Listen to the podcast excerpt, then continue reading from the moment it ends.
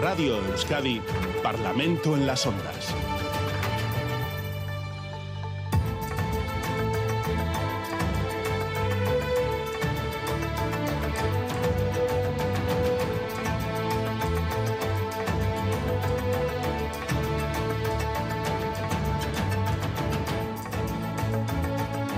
Volvemos con una nueva edición del Parlamento en las Ondas en Radio Euskadi y vamos a empezar como siempre con los saludos. Nos vamos a Vitoria Gasteiz por el PNV, José Antonio Suso, Egunon. Egunon. Por EH Bildu, Iker Casanova, aquí en Bilbao, Egunon Iker. Caixo, Egunon. Por el Partido Socialista de Euskadi, Gloria Sánchez en Vitoria Gasteiz. Egunon, Gloria. Egunon, buenos días. El Carrequín Podemos IU, Isa González, aquí en Bilbao, Egunon. Egunon. Y por eh, PP Ciudadanos, Carmelo Barrio, que está en Gasteiz. Egunon, Carmelo. Hola, Egunon. Bueno, tenemos muchísimas cosas eh, de las que hablar en este Parlamento en las ondas, eh, pero vamos a empezar por el ITV Focus. Se lo hemos eh, contado durante la semana, estamos ofreciéndoles un nuevo ITV Focus con la proyección de voto para las elecciones forales y municipales. Son muchas las claves, entre ellas la decisión final que adoptarán los indecisos. La mitad de sus votos proceden de aquellos que hace cuatro años votaron al PSOE, al PSE en este caso, y a el Carrequín Podemos IU.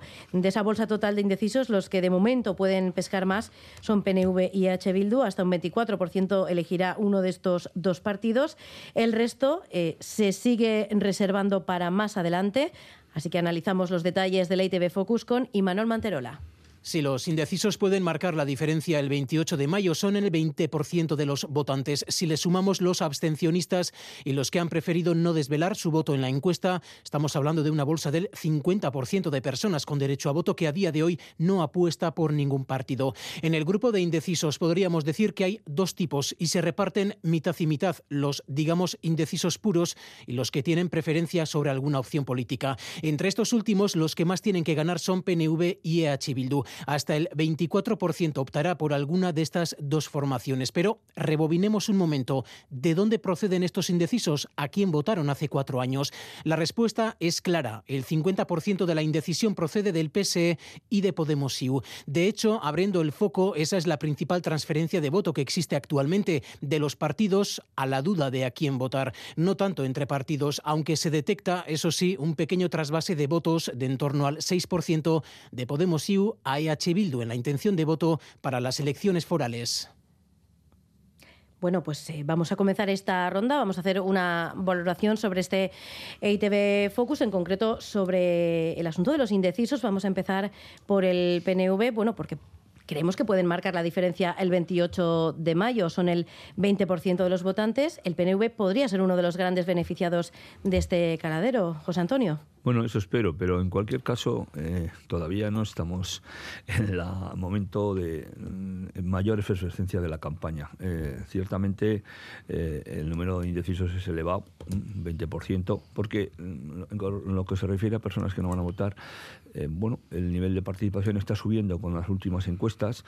Estas son unas elecciones que, sobre todo en los núcleos grandes, como en las grandes ciudades, las capitales, puede rondar cerca de entre el 63 y el 65%, pero si vamos a los pueblos la participación es mucho mayor, aunque estar en un 30% de abstención es lo habitual en este tipo de elecciones o de ahí para arriba, ¿no? Y en ese sentido, aunque los partidos políticos ya tenemos la maquinaria preparada hace mucho tiempo y estamos trabajando en ello y tenemos que preparar las candidaturas y tenemos que preparar la campaña, yo creo que la ciudadanía todavía no está en campaña, no está todavía metida, eh, digamos, en, el asunto, por decirlo así. ¿no? Y en ese sentido uh, también es eh, importante reseñar que, la pandemia ha cambiado parece, ¿eh? según dicen los sociólogos, este, este planteamiento, eh, porque ahora la ciudadanía lo, está viviendo el momento más cercano a su vida, ¿no? Y en ese sentido, hasta que no haya una una digamos cercanía mayo o finales de abril, primeros de mayo a la campaña, yo creo que mmm, todavía va a haber ese ese porcentaje de, personas que no, no, han tomado la decisión de, de votar. Eh, es cierto que la que las encuestas dicen que podemos ser beneficiarios de esa esa parte, mm, digamos, parte de indecisos, eh, pero también dicen que, bueno, vamos, vamos a ser el partido con mayores apoyos, incluso mm, en algunos casos mayores que el 2019, pero también somos, somos conscientes que lo importante, bueno, es que haya una participación, de que contra más ciudadanos y ciudadanas vayan a votar mejor y a partir de, bueno, pues nosotros esperamos como partido tener unos buenos resultados. EH Bildu, Iker Casanova. Sí, pues empezando por el final, ¿no? Es verdad que es importante impulsar la participación y la activación de la ciudadanía para que vaya a las urnas y exprese su, voluntad o su, opinión sobre cómo se tienen que gestionar las cosas, ¿no? Desde la cultura política de Euskal Herria Bildu siempre hemos entendido que la política va más allá de lo meramente institucional, que hay muchas formas de participar en política, que participar en política es ser parte de la sociedad y que hay otras alternativas también interesantes, la sindicalización, la participación en las asociaciones, en la implicación en la comunidad educativa, deportiva, etcétera, todo eso también es política y es participación social, pero el ámbito institucional tiene mucha relevancia y afecta sobremanera la vida de las personas y por tanto esas personas deben sentirse aludidas también y deben aprovechar esa oportunidad para ser protagonistas. ¿no? De hecho, hay un fenómeno curioso que yo diría en resumen que cuanto más necesita la gente o la gente que más necesita de la política, es generalmente aquella que menos participa en las elecciones, ¿no? porque las zonas más pobres, eh, donde hay mayor eh, bueno, pues, problemas que se pueden afrontar mediante políticas sociales, mediante políticas de RGI, de políticas de desempleo, etcétera, etcétera. Allá donde más necesaria es una buena política, es donde la gente se siente más distante, ¿no? Y siente que su vida no tiene relacionada, que la política es eso que hace gente con corbata en la tele y que a ellos no le afecta, ¿no? Por tanto, sí que es importante que la gente tome conciencia de esto, ¿no? Y luego, con respecto al focus, pues dos ideas brevemente. Por un lado, que parece que se consolida, en la comunidad vasca una cierta tendencia hacia un bipartidismo, con cosas buenas y cosas malas, un bipartidismo imperfecto en el que luego hay representación también de otros partidos menores, pero parece que la pugna entre Partido Nacionalista Vasco y H. Bildu cada vez está más definida. ¿no? decía, la parte positiva es que se configura la posibilidad de una alternancia y de una opción izquierda y una opción derecha en este país, como suele pasar en todos los países. También la parte mala es que siempre el bipartidismo deja expresiones un poco en un segundo término. ¿no? Pero bueno, eh, vamos por ahí. En Nafarroa se consolida aquello que dijimos que era el fin del régimen UPN-PSOE. Y finalmente, en cuanto al indeciso, bueno, el indeciso es el unicornio de la política, ¿no? Eh, todos queremos encontrar un indeciso para poder eh, incidir sobre él, ¿no? Yo, si hay algún indeciso, yo siempre digo que mis teléfonos están abiertos para que me llame y a ver si le puedo ayudar a tomar una, una buena decisión, ¿no? Los ciudadanos este los vascos y vascas, eh, tenemos a gala ser personas de palabra, no hay incluso expresiones no itcha itch o euskaldun mm, que demuestran que somos comprometidos y por eso no somos fáciles de hacer cambiar de opinión tampoco en política, ¿no? Pero bueno, es importante que exista también gente indecisa que nos obligue a mejorar nuestra oferta, nuestro diálogo con la sociedad para tratar de captar el voto de esas personas. Pese Gloria Sánchez, el 50% de la indecisión, según el ITV Focus, eh, procede del PSE y del Carrequín Podemos IU. ¿Cómo lo valora? Sí, bueno, es que eh, para, yo creo que para eso sirven también las campañas electorales, para movilizar el voto. Ahora de momento, pues las encuestas son lo que son, una foto fija de un del momento en que se realiza y lo que nosotros sabemos es que el votante de izquierda se moviliza tarde en todas las elecciones. Eh, tenemos precedentes, como en el 2019, por ejemplo, que esta misma encuesta daba a los socialistas eh, vascos en Álava seis puntos menos de lo que luego obtuvimos en elecciones. Y esa situación se repitió también en Vizcaya y en Guipúzcoa. Y en el otro lado, la encuesta sobrevalora siempre los resultados nacionalistas frente a lo que luego eh, se consigue. lo dicho, hace cuatro años oímos lo mismo y al final subimos en casi todos los sitios. Y estamos convencidos de que ahora ocurrirá eh, lo mismo y, que, bueno, pues eh, iremos viendo. es aún muy pronto, hay una bolsa muy elevada de indecisos, pues eh, como ya se ha dicho, en torno al 21%, y si eso lo sumas que el 13% no declara todavía el voto y el 14% te dice que se puede abstener, pues eh, los movimientos pueden ser todavía mm, muy grandes ¿no? y pueden variar eh, los resultados de, de, una forma importante. ¿no? yo creo que también, como hemos dicho también, para eso están las campañas electorales para movilizar ese voto porque ahora mismo pues los ciudadanos están a sus cosas y no están con el eh, movilizados o pensando ya en lo que van a votar dentro de dos meses. Mm. El Carrequín Podemos IU, Isa. Bueno, eh, para empezar quería felicitaros por el aniversario de ayer porque yo me he estrenado como parlamentaria en, la radio pública y creo que hay que reconocerlo, aunque ya ayer en redes tuve ocasión, pero no, tuve ocasión de hacerlo de hacerlo de palabra.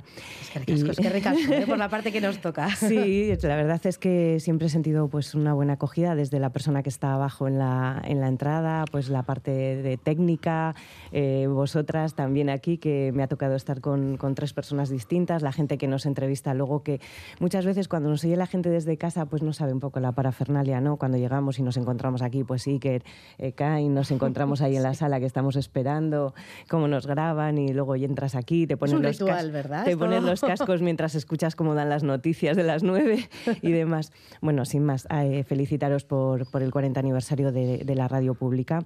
Eh, decir también que, bueno, que hay que reconocer la amplitud de la muestra que, sobre la que está hecha el, el ITV Focus nos lo habéis diseccionado durante toda la semana y hoy por fin llega pues esa parte, ¿no? Esta parte de, las indecisas.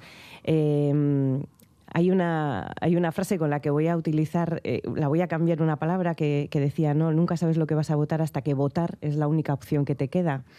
Y, yo creo que esa, eso es lo que, lo que sobrevuela ¿no? en la cabeza de, muchas de nosotras que estamos metidas de lleno en, la política y en la campaña.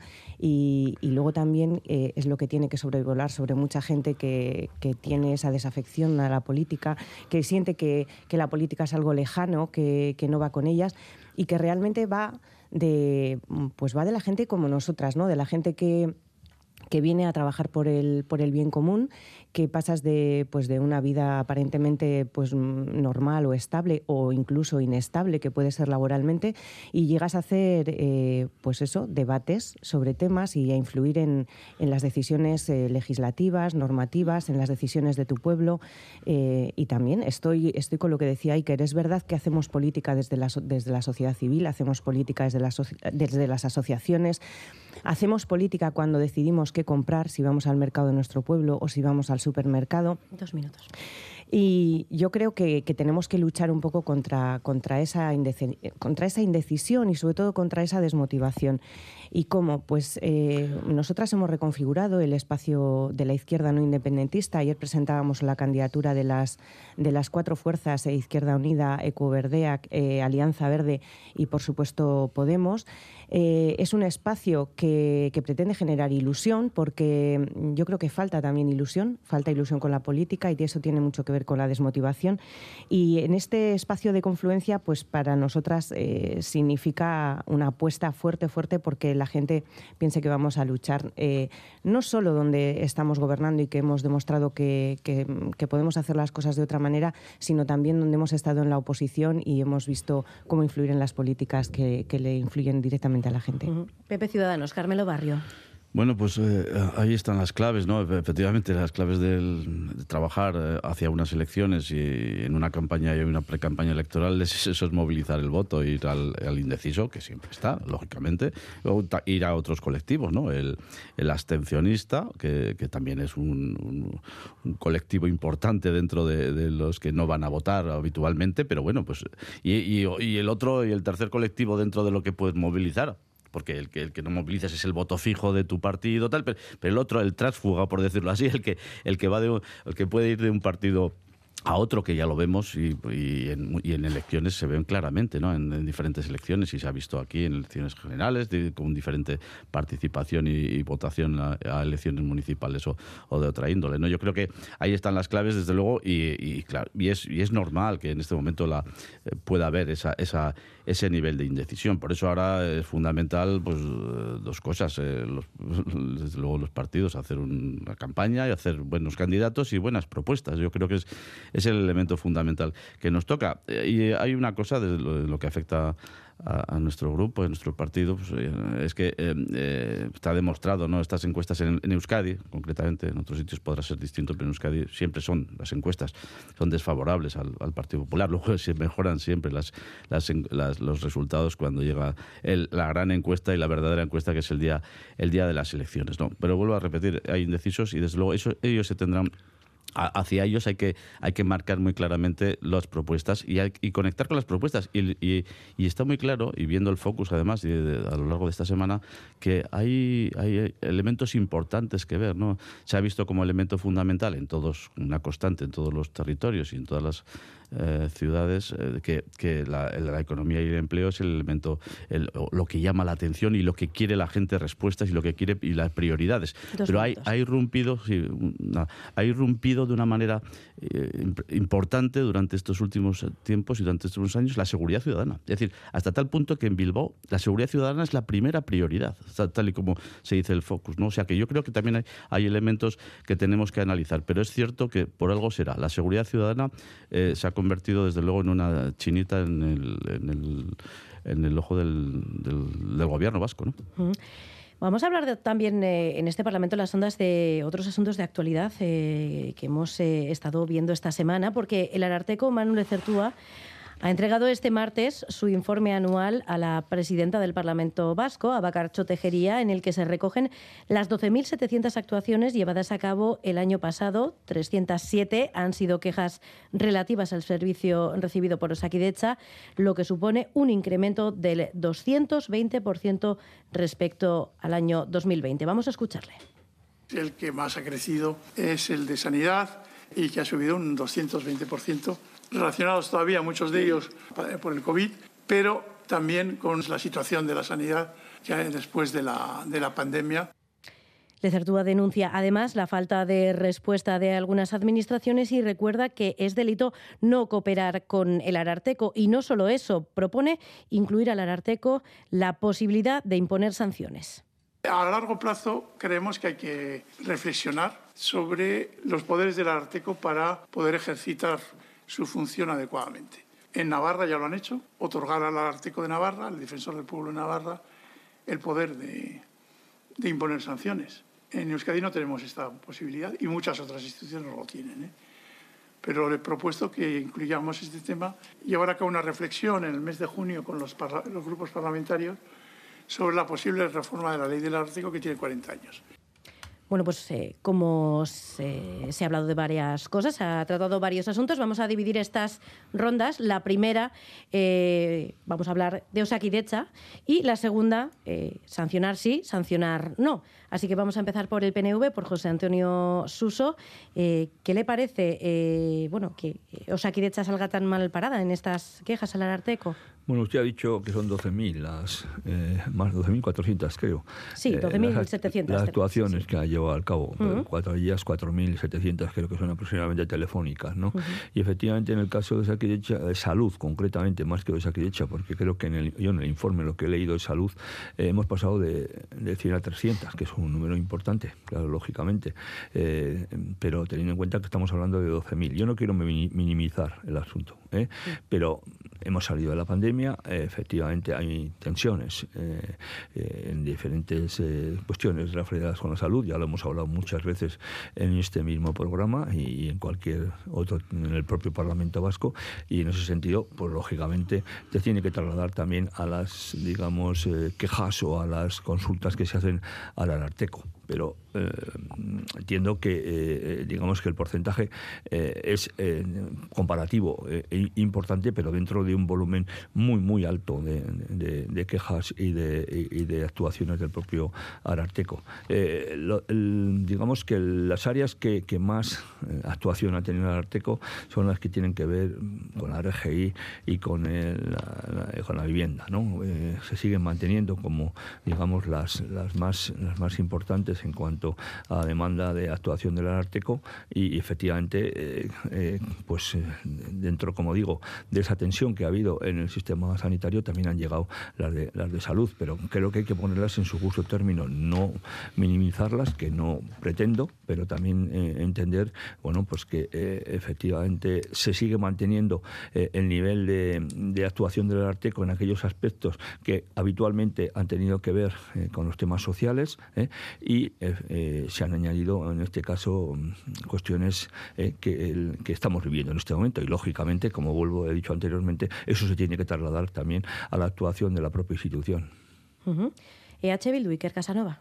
Sí, pues bueno, además de las quejas eh, formuladas ante el Arteco, yo creo que también es un termómetro bastante fiable las quejas y reclamaciones que se efectúan dentro del propio marco de Osakidecha, ¿no? a, la propia, a través de los instrumentos habilitados para, para ello dentro de esta institución. Y nosotros en el Parlamento a través, yo la definiría como incansable actitud de nuestra compañera Rebeca Ubera, eh, recopilamos estos y otros datos y en estos momentos eh, podemos decir que en el año 2022 fueron 50.000 las quejas que se presentaron, quejas y reclamaciones en Osakidecha, y que fueron eh, un incremento del 47% con respecto al año anterior. Es decir, esto de que es por la pandemia o no, en 2022 un 47% más de quejas, 50.000 quejas y reclamaciones en Osakidecha.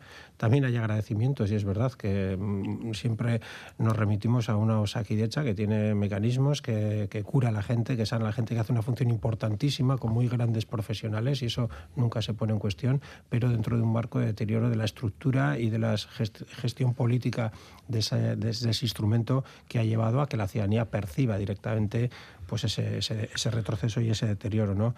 Dentro del ámbito del Ararteco se han triplicado las quejas referidas a este ámbito hasta suponer el 12% del total. ¿no? Y en definitiva yo creo que todas estas quejas, tanto las que van por los canales de Osakidecha como las que llegan al Arteco, lo que vienen es a construir un mosaico muy similar al que desde la oposición venimos eh, denunciando en los últimos tiempos. ¿no? Es un mosaico, una realidad, una construcción, uniendo todas estas quejas que nos presenta un dibujo de una Osakidecha en franco deterioro. Y hay, ha habido un debate en los últimos tiempos sobre si todo este debate en torno a Osakidecha respondía a una estrategia política de la oposición para desgastar al gobierno, pero nosotros una y otra vez lo que decimos ante ello es que no se puede eh, jugar o no se puede distorsionar una realidad que el ciudadano y ciudadana percibe en primera persona y además con la intensidad y la emotividad que mm, provoca todo lo que tiene que ver con la atención a la salud. ¿no? Por tanto, entendemos que esta, este, este crecimiento exponencial, el volumen de quejas, la huelga que han convocado los sindicatos para el mes próximo en el ámbito de la salud y el hecho que se haya convertido en uno de los principales motivos de preocupación para la ciudadanía en las encuestas, precisamente la atención de la salud, nos debe llevar, reitero, a lo que digo siempre que sale este tema, a la primera fase para la resolución de cualquier problema, que es la aceptación. Y todavía el gobierno está en la fase de negación, hablando de, fases de crecimiento, no es aquí de de crisis de crecimiento, cuando en realidad tenemos un problema estructural gravísimo que es urgente empezar a replantearse. PSE, Gloria Sánchez. Sí, bueno, estamos hablando de un informe muy extenso que toca, por supuesto, muchos temas, aunque ahora mismo nos estemos centrando en, hablar sobre el incremento de las quejas que, que, se han producido, que han subido respecto al funcionamiento de Osakidecha. Hombre, evidentemente ese dato pues eh, es importante tener en cuenta y nos interpela una vez más para que hagamos todos los esfuerzos y pongamos todos los recursos para que nuestra sanidad recupere los estándares de calidad que ha tenido hasta hace poco. Hay que mejorar la atención primaria, hay que mejorar listas de espera en las citas de especialistas y en las operaciones, hay que avanzar en la consolidación de plantillas, la modernización de instalaciones, en fin, los retos son muchos. Además, habrá que hacer todo esto contando con los profesionales, médicos y enfermeras, el personal sanitario, que es el principal conocedor de los problemas que tiene el sistema. Y una de las principales conclusiones, las que hemos llegado tras la pandemia, es la necesidad de garantizar el fortalecimiento de nuestro sistema de salud pública. Y a lo largo de todos los tiempos, los diferentes grupos políticos hemos coincidido en, eh, que necesitamos más plantilla, más recursos, adecuar nuestra estructura a la realidad post-COVID para recuperar lo antes posible la normalidad asistencial. Y es en esta esta dirección en la que eh, hay que trabajar. Y, nosotros, eh, en todas eh, estas son las cuestiones en que los socialistas vascos hemos venido poniendo encima de la mesa desde hace tiempo, remarcando que hay que garantizar la calidad de nuestra sanidad pública eh, vasca y, hay que apostar por una salud más cercana al ciudadano. El Carrequín Podemos IU, Isa González. Bueno, yo creo que es eh, salud democrática hablar de que, de que existe eh, la figura del ararteco o de que existe también eh, la figura del defensor de, la paciente en, en, Osakidecha. Y yo creo que como figuras que son hay que reivindicarlas y hay que ponerlas en valor. Son de reconocido prestigio social y luego, sin duda, las, los informes del ararteco tienen un, un, peso técnico muy importante. Ahí hay detrás todo un equipo de gente que nosotras conocemos porque desde el Parlamento acudimos muchas veces a ellas. Están Inés, Inmaculada, Faustino, Elena y, unos equipos técnicos detrás que, hacen unos informes de, quitarse el sombrero. Y nosotras, además, eh, en el Parlamento, recibimos muchas veces sus informes, vienen a presentarlos, pues por ejemplo el informe sobre la infancia y la juventud, o, bueno, pues eh, en este caso, por ejemplo, el, informe, el, informe que ha hecho de todo el año. Eh, ¿Por qué ha generado polémica o por qué consideramos que este año ha generado polémica? Pues muy sencillo. Cuando el Arteco pide explicaciones a, las administraciones públicas y éstas no le contestan, eso es una gran anomalía democrática. Eh, les manda recomendaciones y sugerencias para hacer mejor las cosas porque hay personas que sienten una injusticia, que viven una injusticia, da igual, educación, sanidad, en muchísimos temas, pero ¿qué, hace la, qué, hacen las administraciones? Muchas veces no contestan. Y esto no es ahora, ¿eh? y es que esto lleva pasando muchos años. Yo llevo tres años en el Parlamento y escuchando cada vez que vienen a comparecer diciendo lo mismo. ¿Qué, qué porcentaje grande de administraciones que no, no solo ya no asumen sus recomendaciones, que es que ni contestan? Entonces, yo creo que esto hay que, hay que acabar con ello. Y hay que acabar con ello y, bueno, posiblemente, eh, bueno, esto si dices que va a haber una segunda ronda, lo debatiremos luego. Concretamente, en el caso de, de Osakidecha, es terrible, es terrible que tenga que ser desde la oposición o desde la prensa que, eh, que el gobierno vasco no se dé cuenta que ha habido durante años una falta de planificación, por no decir una estrategia de desmantelar Osakidecha. Estas eh, estas quejas que recibe el Ararteco no salen de la nada. Salen de que la gente está harta de unas listas de espera terribles, que llega a su médico y está agotado de atender pacientes durante toda la mañana, que no tienen relevo, que, está, eh, todo el sistema sanitario está súper saturado y tenemos una deficiencia de, infraestructuras muy grande también. Pepe Ciudadanos, Carmelo. Sí, bueno, eh, es cierto eh, lo que se comentaba, el Arteco es una figura importante, es un desde su independencia pues marca una serie de criterios, ¿no?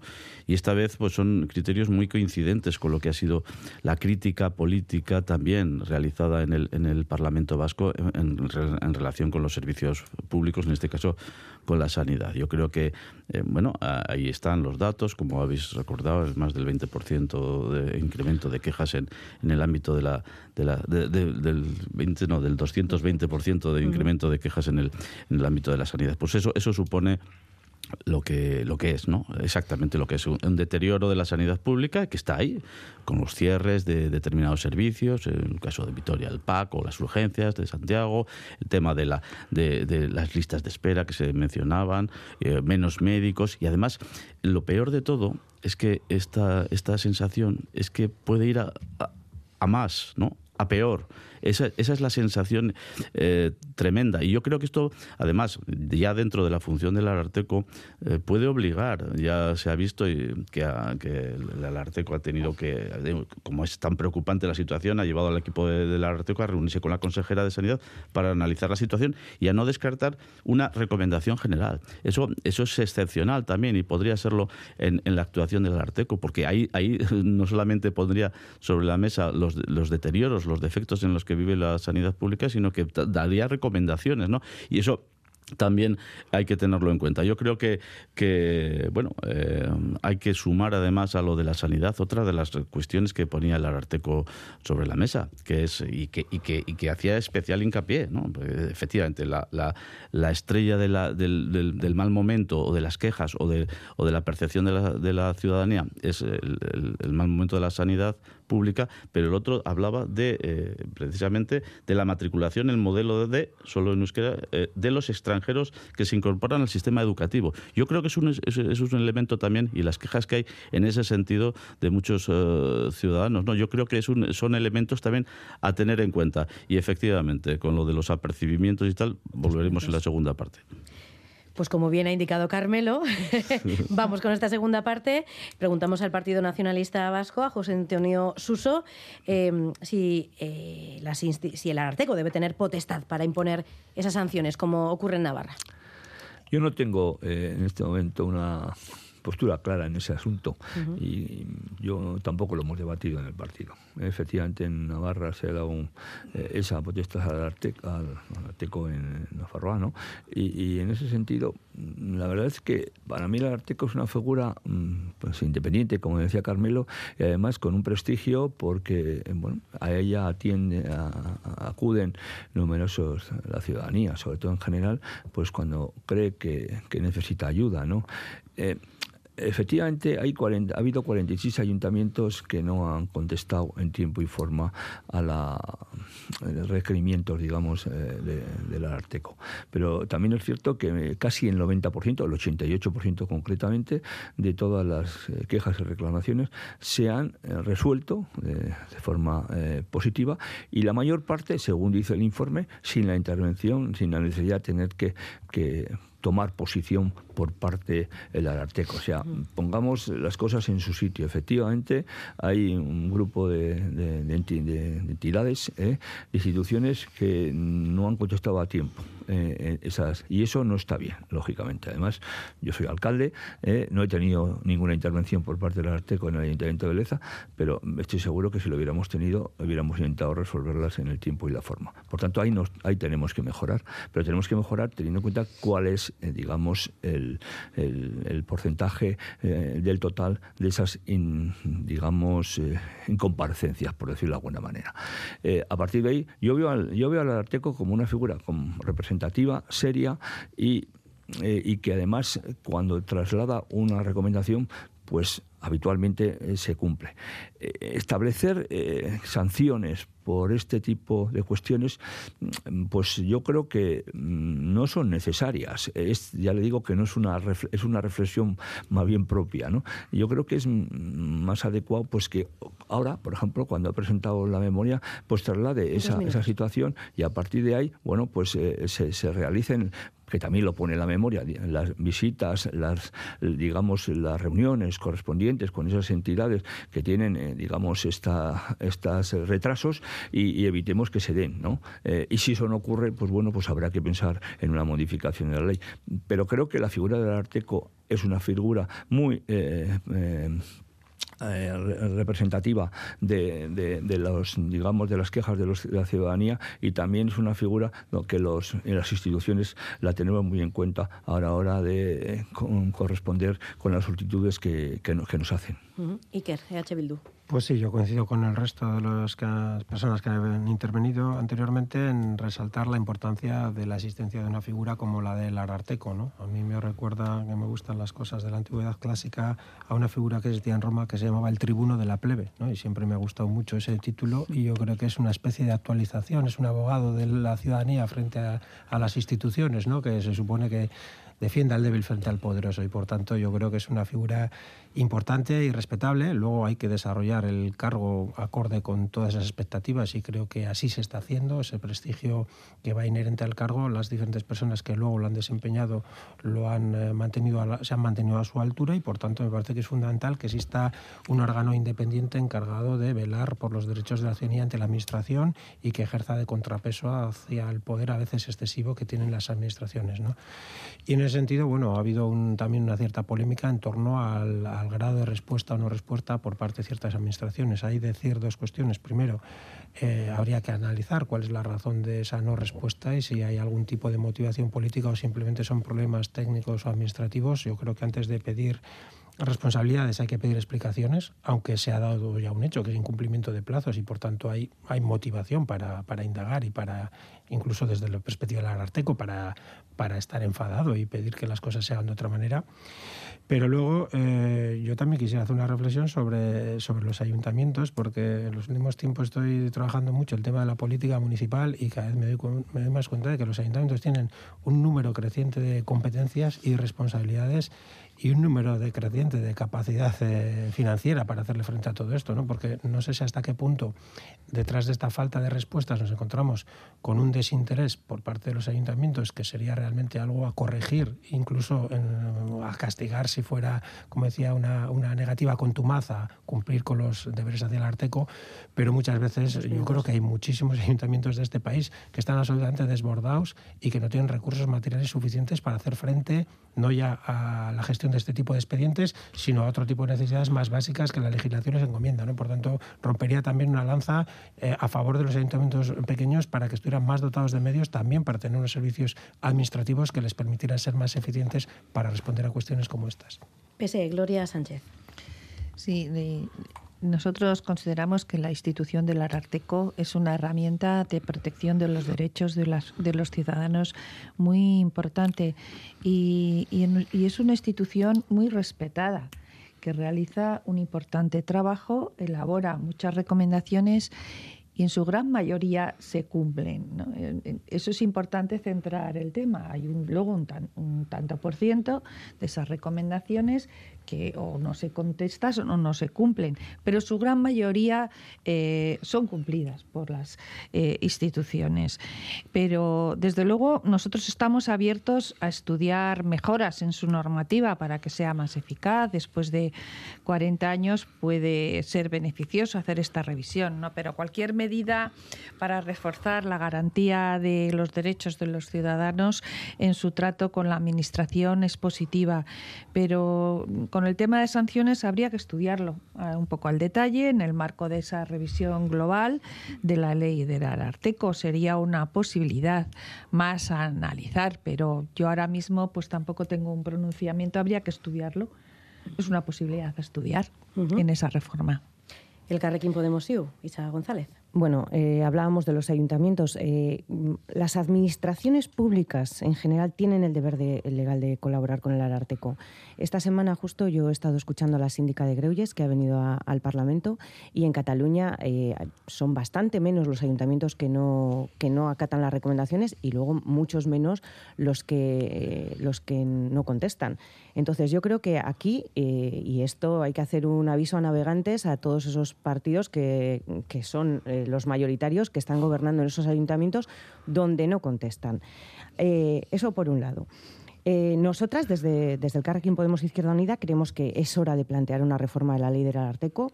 Es una ley que se aprobó en el año 85. Hay que, ya es momento de hacer autocrítica, de reflexionar para cambiarla, porque lo que están en juego son los derechos de la ciudadanía, la salud democrática de, de nuestras instituciones y la garantía del derecho de la ciudadanía que tiene a ser escuchada. Eh, nosotras, eh, bueno, ya decía que esta semana hemos escuchado a la, síndica. Eh, una de las cosas que hace la, síndica en, Cataluña es, por ejemplo, velar porque, porque se cumpla el pacto contra la segregación. Y nosotras hemos planteado que aquí, por ejemplo, la figura del Arártico podría ser una figura garante de, que se cumpla el pacto educativo.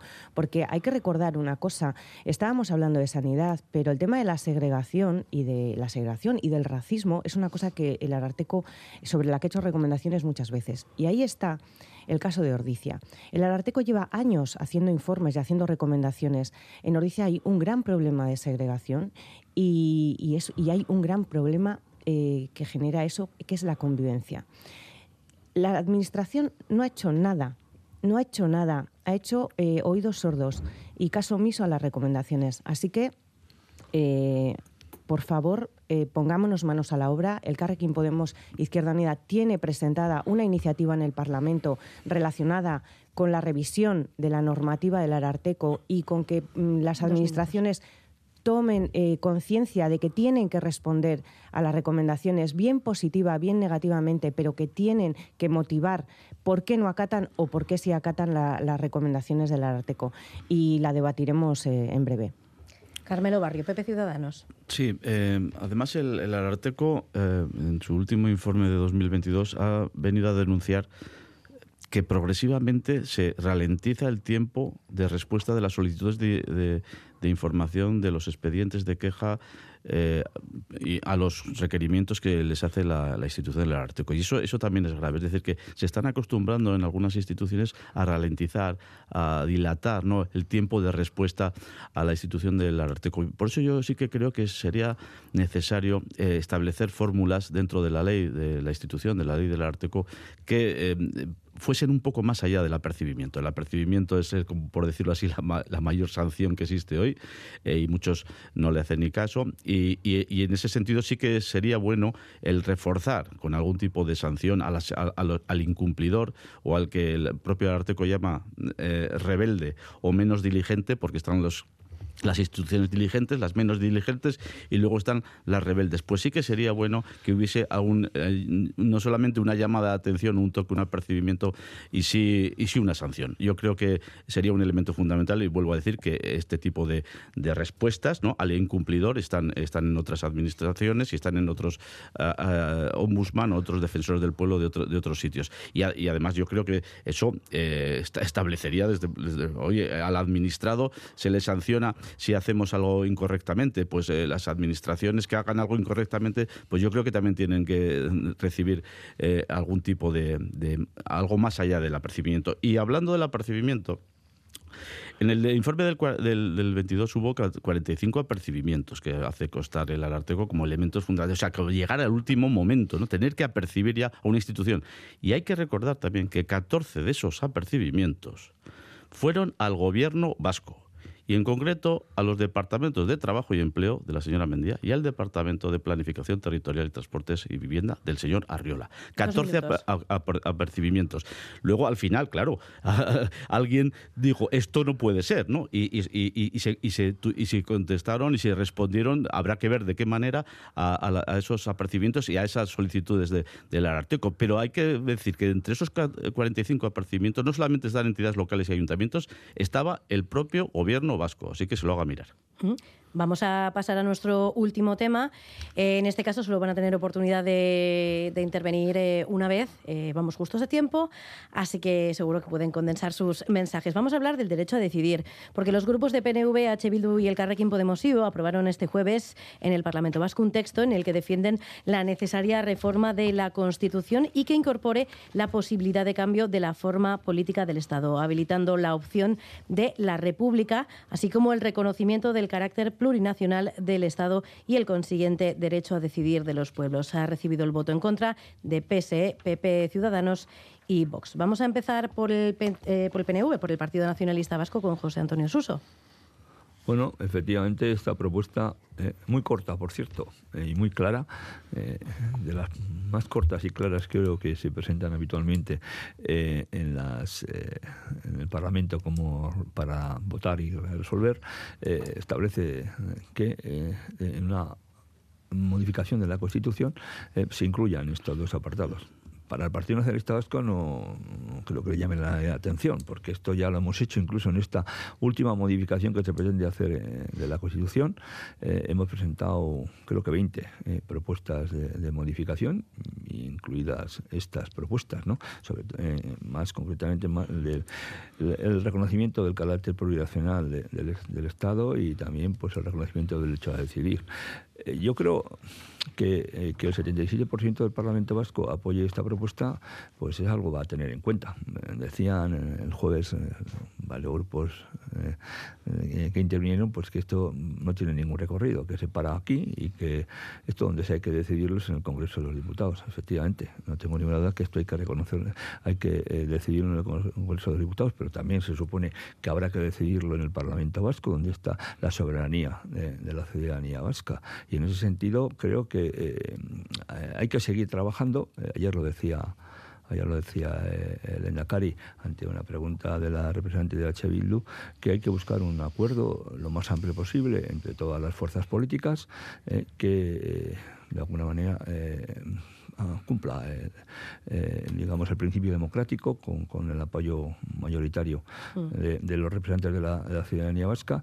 Además, hay que eh, avanzar en, las bases que, permitan que las propuestas se encajen dentro de la legalidad y, por tanto, pues también se cumpla el principio de legalidad y que, por último, también lo decía Lenda Cari allí, que sea un proyecto bueno que, que una a la ciudad, que no divida y que no cree digamos, eh, diferencias eh, sociales y entre eh, en, la, ciudadanía. Son aspectos complicados de, conjugar, pero que para eso está la política, para poderlos resolver, para poderlos, digamos, tratar en los foros parlamentarios, donde están los representantes, como digo, de la ciudadanía. Y en ese sentido creo que, independientemente que esto es un paso, como decía también ayer el propio el propio Lendakari, tenemos que seguir dando pasos en esta materia y, esta, y esta propuesta que se aprobó en el Parlamento el pasado jueves ¿eh?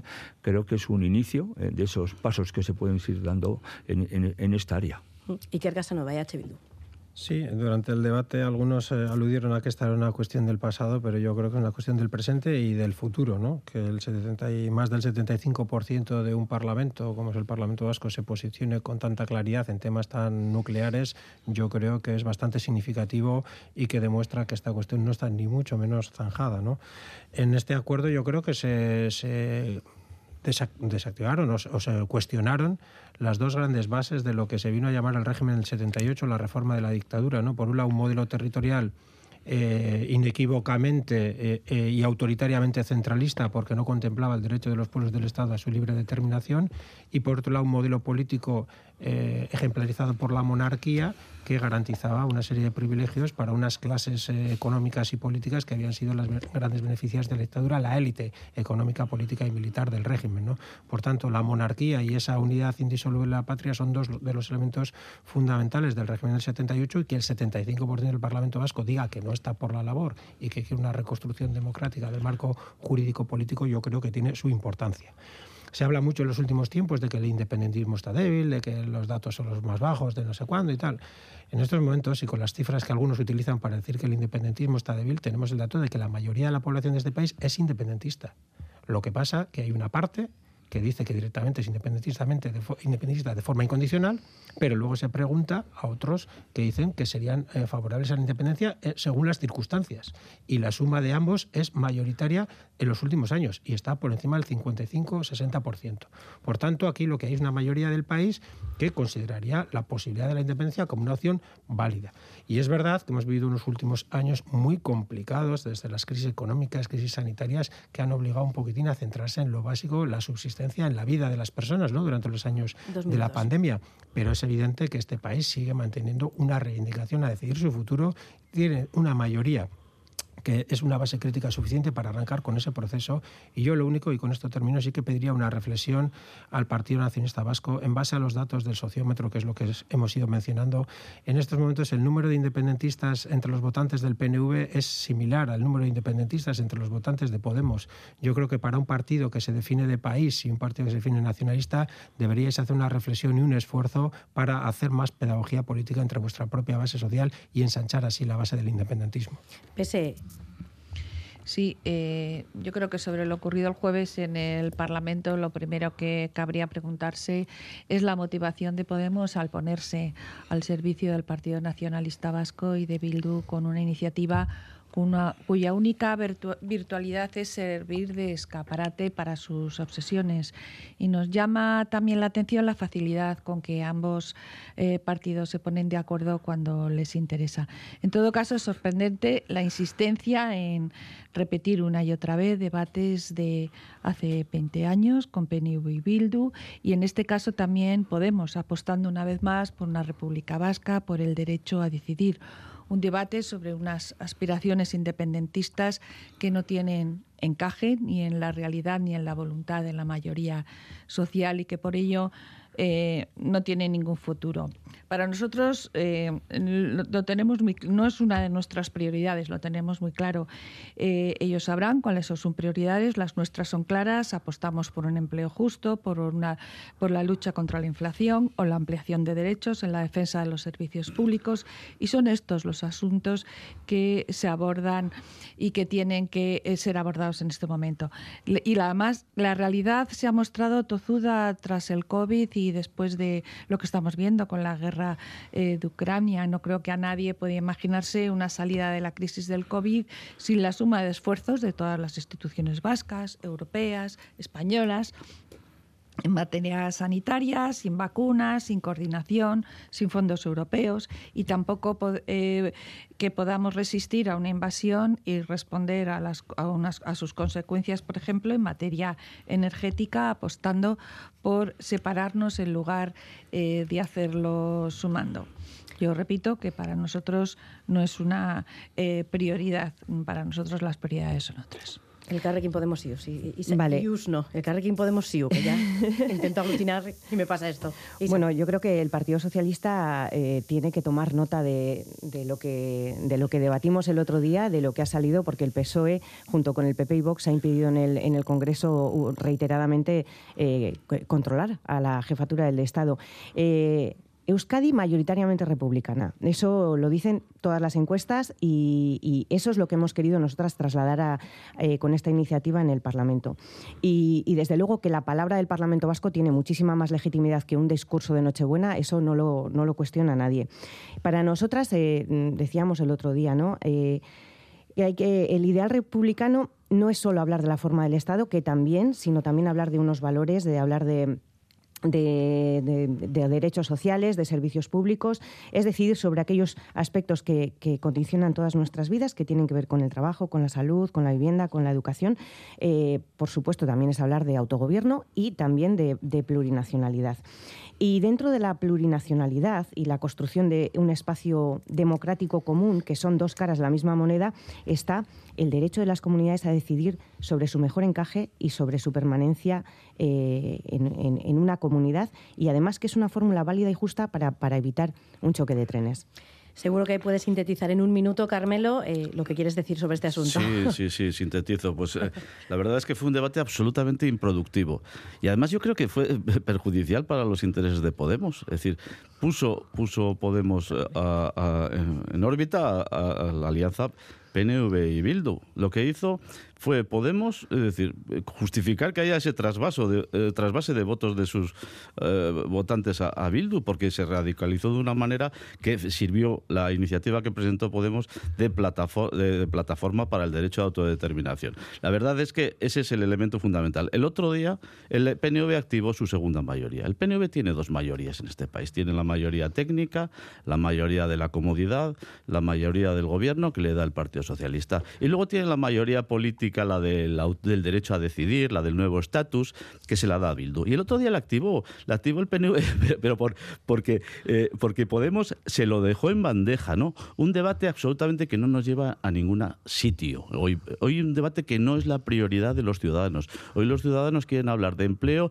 y de economía, quieren hablar de seguridad ciudadana, de sanidad, como hemos hablado, o de educación, que también hemos visto que hay serios problemas también en la gestión de la educación. Pues de eso quieren hablar los, los ciudadanos no, el rey va a estar ahí. Y el rey simboliza la Constitución. El rey va a estar ahí, este rey. Y luego habrá una reina que se llama Leonor. Y eso lo veremos todos, alaveses, vascos y guipuzcoanos. Lo que pasa es que a algunos les gustan esos debates que no nos conducen a ninguna parte y sobre todo llama la atención que sea Podemos. Podemos que tiene en el Congreso eh, medios, eh, portavoces, diputados para establecer este tipo de debates de la reforma constitucional. En un Parlamento autonómico esto no se hace, hombre. Nos queda poco tiempo para finalizar este Parlamento las ondas, pero creo que hay alguna despedida por aquí. Eh, por un lado, voy a preguntar primero a Suso, porque también es alcalde y no sé si va a optar a la reelección. No, no, no, para nada. No, ya lo, dije hace mucho tiempo que no me vuelvo. Bueno, nosotros siempre preguntamos por si acaso. Se puede recular. Le iba a dar la oportunidad de despedirse. Voy a ir en una lista, voy a ir en una lista del ayuntamiento. Ah, muy bien. Voy a ir en una lista del ayuntamiento. Eso sí, eso queríamos preguntar también. Y se despide eh, Casanova, Iker Casanova, así que bueno, unos segunditos para la despedida. Pues sí, brevemente, ¿no? Porque han sido siete años eh, presentándome en estos eh, micrófonos y yo creo que es una experiencia muy importante y muy, muy gratificante, ¿no? Que ya tengo un recuerdo pues, tanto para ti, Irache, como para Fonseca y Ander, antiguos presentadores, todos los equipos técnicos, los cámaras, los portavoces de los otros grupos parlamentarios, la gente que está aquí en la entrada todo el personal de, ITV, desde luego, mm, tiene un trato excelente por su parte, pero sobre todo para los y las oyentes, ¿no? que son los verdaderos protagonistas, que forman, yo creo, una comunidad, una comunidad VIP, en este caso, de gente interesada por la política, que lo lleva en la sangre y que se levanta cada sábado con ganas de saber más de política. ¿no? Yo me voy me da hasta un poco vergüenza el desequilibrio en el balance, ¿no? porque siento que me llevo mucho más de lo que he dejado, pero en todo caso una gran experiencia vital que bueno, pues eh, hoy, hoy llega a su fin. Pues vosotros sí que sois parlamentarios y parlamentarias VIP. Es que ricasco hoy. Mi esker. Agur. Agur. Agur. Agur.